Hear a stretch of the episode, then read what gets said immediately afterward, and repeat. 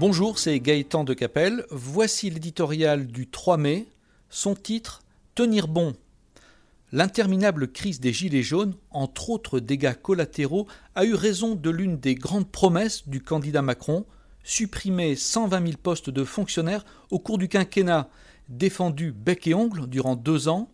Cet engagement présidentiel était censé symboliser une détermination sans faille à baisser la dépense publique. Il vient d'être sacrifié sur l'autel du grand débat et les milliards d'économies attendues par la même occasion. Fâcheux en lui-même, ce renoncement l'est plus encore au moment précis où le projet de loi dit de transformation de la fonction publique arrive au Parlement.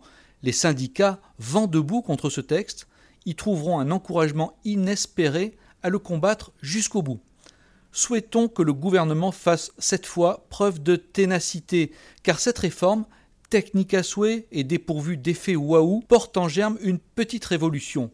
Il y est question d'un recours massif à des salariés contractuels choisis pour leur qualification, en lieu et place d'agents sous statut, mais aussi de promotion, de rémunération au mérite, et puis encore de mobilité accrue des salariés, de responsabilisation de l'encadrement, le tout, et voilà le nerf de la guerre, hors de l'emprise des syndicats qui font aujourd'hui la pluie et le beau temps sur les carrières à tous les étages dans l'administration. Enfin, l'ensemble des agents publics auraient l'obligation de travailler les 35 heures hebdomadaires prévues dans le Code du travail, ce qui, comme on l'a découvert avec stupéfaction, dans plusieurs rapports officiels, est loin d'être la règle. En somme, l'enjeu de cette réforme consiste, ni plus ni moins, à faire redescendre l'administration dans le monde réel, celui dans lequel vivent tous les Français, où prime le travail, la compétence et l'efficacité.